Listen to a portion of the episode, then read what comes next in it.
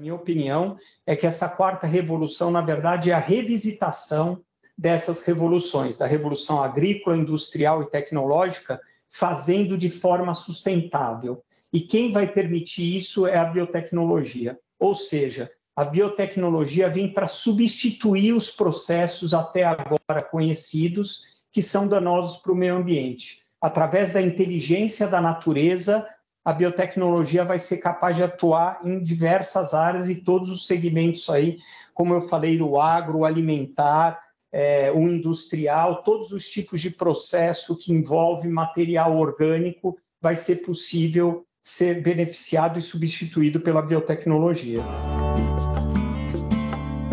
Começa agora o podcast Nem Negacionismo Nem Apocalipse: Economia, Meio Ambiente e Negócios, inspirado no livro de Gessner Oliveira e Arthur Vilela Ferreira, vencedores do Prêmio Jabuti 2022 na categoria Economia Criativa. Através do podcast, a discussão de nem negacionismo nem apocalipse se mantém viva. Colegas e parceiros como Lucas Saquete e tantos outros foram somados ao time para um diálogo franco e objetivo sobre os temas da sustentabilidade. Nem Negacionismo Nem Apocalipse, nosso podcast semanal sobre economia, meio ambiente e negócios, tem o prazer de receber Luiz Chacon, que é CEO e fundador da Superbac, uma empresa pioneira no Brasil na utilização de bactérias para a criação de soluções ambientais.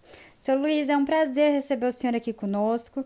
E para começar esse episódio, a gente quer entender um pouco sobre o negócio de vocês e também saber sobre a história da Superbac porque apesar de ter uma formação como administrador de empresas, em 95 o senhor fundou a Superbac a partir de soluções inovadoras envolvendo a biotecnologia. Então, é, a gente quer saber um pouquinho dessa história, se o senhor pode nos contar brevemente qual foi a motivação para fundar a empresa e também em que, que se baseiam as soluções que vocês oferecem. Boa tarde, Gabriela. É um, o prazer é o meu de estar aqui com vocês no podcast de vocês. É, Vamos contar um pouquinho então da, do porquê da Superbac e, e qual que foi a, a minha inspiração para isso. O meu avô era um microbiologista, veio então de família de cientistas, era um microbiologista do Instituto Butantan, professor da USP, e, e ele era especializado em desenvolvimento de vacinas. E, e eu tive uma infância, Gabi, é, sempre ligada na natureza, fazenda, animais. Então sempre foi eu fui muito assim movido pela paixão de conservar o planeta, de interagir com, com a natureza. E partindo dessa dessa paixão pela natureza e, e vivenciando de perto um pouco a microbiologia é o que me inspirou para fundar a Superbac. O é, que, que a gente faz? Né? A Superbac é uma empresa de biotecnologia que ela identifica e entende o que as bactérias trazem de benefício para cada situação no meio ambiente e a gente brinca que a gente tem a humildade de aprender com a natureza e replicar de forma natural. Então a gente busca sempre trazer as soluções que a própria natureza está tá presente na própria natureza e replicar isso nos problemas atuais. Muito interessante. Vocês no Paraná possuem a, a Superbac Innovation Center, né? Que é uma das mais modernas biofábricas da América Latina. Como que esse mercado de biotecnologia tem avançado nos últimos anos e especificamente qual que é a posição do Brasil em relação aos outros países na, na, em questões de biotecnologia, Luiz? Arthur, é, boa pergunta. Então, vamos lá. A, a gente, primeiro assim, o Brasil em biotecnologia ele, ele não é um dos países mais avançados. A gente, a gente começou a nossa tecnologia, desenvolver e fabricar nossos produtos numa fábrica que a gente fez nos Estados Unidos, e com a, evolução da companhia, a gente conseguiu trazer é, para cá e montar a fábrica mais moderna da América Latina, que foi inaugurada há um ano e meio. E, e porque o Brasil, é, apesar de não ser um país que se destaca em biotecnologia, é um país que eu, eu entendo ser o, o celeiro no mundo para biotecnologia, justamente porque a maior biodiversidade do planeta encontra-se no Brasil. Pra você ter uma ideia, estima-se que na Mata Atlântica, cada dois hectares de Mata Atlântica tem mais biodiversidade do que a Europa inteira. Então, se tem um lugar que, que é propício para ter uma empresa de biotecnologia e desenvolver projetos em biotecnologia é no Brasil. Luiz, vocês fazem aplicações em tratamento, em estações de tratamento de efluentes, né? É, e além da melhora de eficiência na qualidade do esgoto tratado, é possível reduzir é, a quantidade de carbono lançado na atmosfera durante esse processo. Também a gente queria saber se o senhor pode comentar o papel da biotecnologia como uma alternativa para a redução de gases do efeito estufa. Gabriela, o que, que a gente faz hoje? Hoje a companhia ela atua em diversos segmentos. A, área de tratamento de efluentes, é, biorremediação de solo, agricultura, varejo e óleo e gás. Em, tudo que a gente faz é, tem como objetivo fim a gente remunerar o planeta e objetivo meio atender a demanda da humanidade. O maior, o maior é, efeito que a gente tem em, em sequestro de carbono está justamente na área tra do tratamento da biorremediação de solo e agricultura. Pra você ter uma ideia, o, os biofertilizantes que a gente produz na biofábrica, hoje a gente atende mais ou menos 4 milhões e meio de hectares com a tecnologia. O agricultor, quando ele produz um, um, uma tonelada de soja com nosso biofertilizante, ele emite 10 vezes menos gases na atmosfera do que um fertilizante tradicional. Então, isso mostra a importância da biota, da recomposição da biota no solo, é, que faz justamente o trabalho que tem nas florestas de, de conseguir sequestrar esse carbono. As bactérias são totalmente ligadas a, a, a esse objetivo e a gente tem a comprovação científica para isso. Então, sim, a biotecnologia, eu entendo que é a melhor alternativa e é, e é que tem maior capacidade de, de atingir o maior sequestro de carbono no meio ambiente. É, Luiz, a gente falou um pouco agora, uh, acho que a Gabriela colocou o exemplo de tratamento de, de, de esgoto resíduo, você falou agora do, do exemplo do setor é, agrícola. Quais uh, outros setores podem ser os grandes beneficiários da biotecnologia? Quais são as oportunidades? O que, que, vai, que a gente vai ver de novo é, nesses próximos anos nesse, nesse setor de biotecnologia, Luiz? Ô Arthur, eu vou, eu vou te responder essa pergunta é, de uma forma diferente. O que, que, eu, que, que eu acredito na biotecnologia? Eu acredito é, da seguinte forma: o, o, mundo se desenvolveu, se enriqueceu, todos se, é, se desenvolveram através das grandes revoluções a revolução agrícola, a revolução industrial e a revolução tecnológica. Para todas essas revoluções, como eu disse, todo mundo se desenvolveu e se remunerou, com exceção único elo da cadeia que não só foi remunerado, como a gente deixou um passivo cada vez maior do que a capacidade do nosso planeta regenerar na velocidade que a humanidade precisa. E esse elo da cadeia é o nosso planeta. Então, qual que é a quarta e nova revolução? Na verdade, do meu ponto de vista, a minha opinião é que essa quarta revolução, na verdade, é a revisitação dessas revoluções, da revolução agrícola, industrial e tecnológica, fazendo de forma sustentável e quem vai permitir isso é a biotecnologia. Ou seja, a biotecnologia vem para substituir os processos até agora conhecidos que são danosos para o meio ambiente. Através da inteligência da natureza, a biotecnologia vai ser capaz de atuar em diversas áreas e todos os segmentos aí, como eu falei, do agro, alimentar, é, o industrial, todos os tipos de processo que envolve material orgânico vai ser possível ser beneficiado e substituído pela biotecnologia. E você estava falando de toda essa gama de soluções que vocês oferecem. Pensando nesse mercado de biotecnologia, quais as áreas mais urgentes para investimento de pesquisa visando o lançamento de inovações?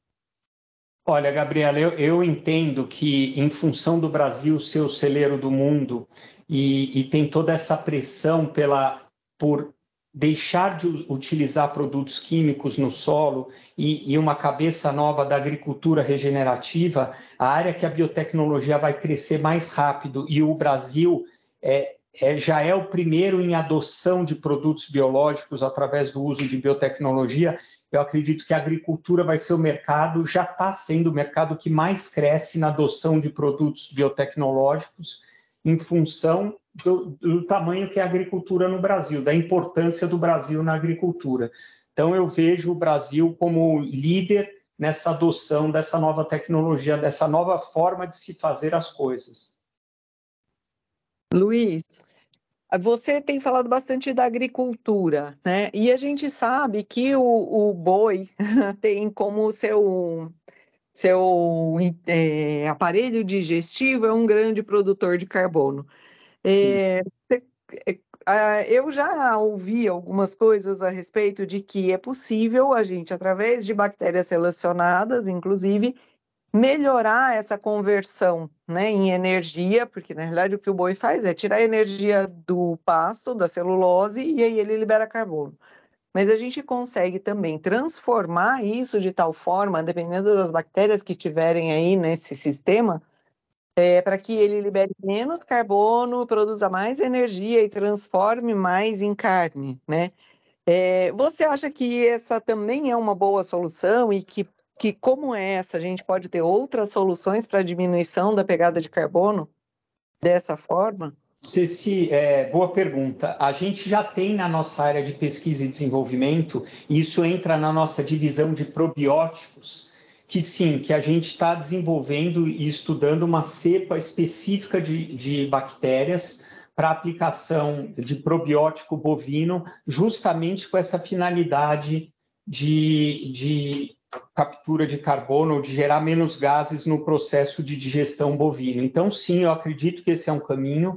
É, existem empresas no exterior também já desenvolvendo ou buscando o desenvolvimento através do uso de probióticos, que nada mais é do que a, o conjunto de micro-organismos, de bactérias benéficas no processo de digestão animal. Você comentou a questão sobre a biodiversidade é, brasileira versus a posição do Brasil, né? Então a gente tem um, um, um insumo biológico bastante interessante, mas ainda não estamos convertendo isso em mercado, em produtos uh, geradores de receita e, e, e comerciais.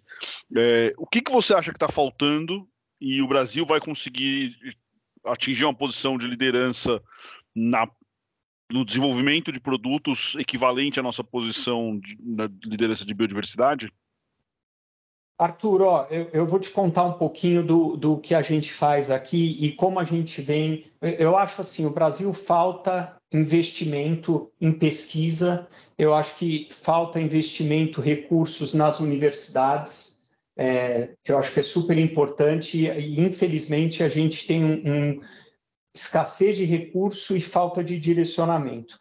Como que a gente chegou na Superbac até aqui para ter toda essa tecnologia é, que a gente está oferecendo hoje? Pra você ter uma ideia, são mais de 20 anos que a gente vem mapeando e bioprospectando micro-organismos em todos os solos do Brasil, em todas as regiões, é, oceano, estação de tratamento de efluentes, plataformas de óleo e gás, é, toda a parte de, de rios, a gente vem mapeando e vem isolando bactérias. Até hoje, a gente deve ter isolado quase 200 mil cepas de micro-organismos diferentes.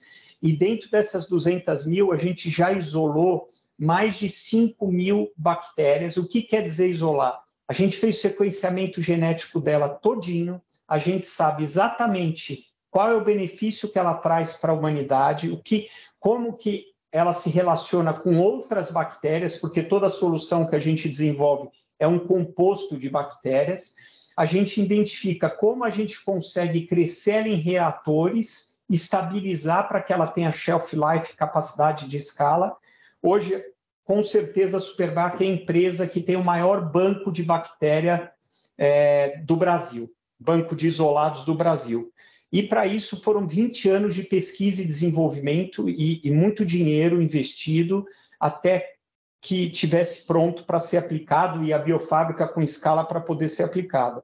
Então, eu estou tentando exemplificar um pouco o quanto de pesquisa e desenvolvimento tem por trás da Superbac, quantos anos tem para a gente chegar e estar tá hoje onde a gente está pronto para ofer oferecer essas soluções. E é difícil você fazer um comparativo no Brasil que esteja fazendo a mesma coisa. E daí vem a história de recurso para as universidades, para os institutos, para os pesquisadores, com, e com foco e, e, e uma demanda específica, onde tenha uma orientação da onde a gente quer chegar com as pesquisas. Quando, quando você compara o Brasil, por exemplo, com os Estados Unidos, Canadá, é, todos os centros de pesquisa e universidades já têm uma parceria com o governo que demanda aquilo que, que tem que ser direcionado para a pesquisa já em parceria com a indústria.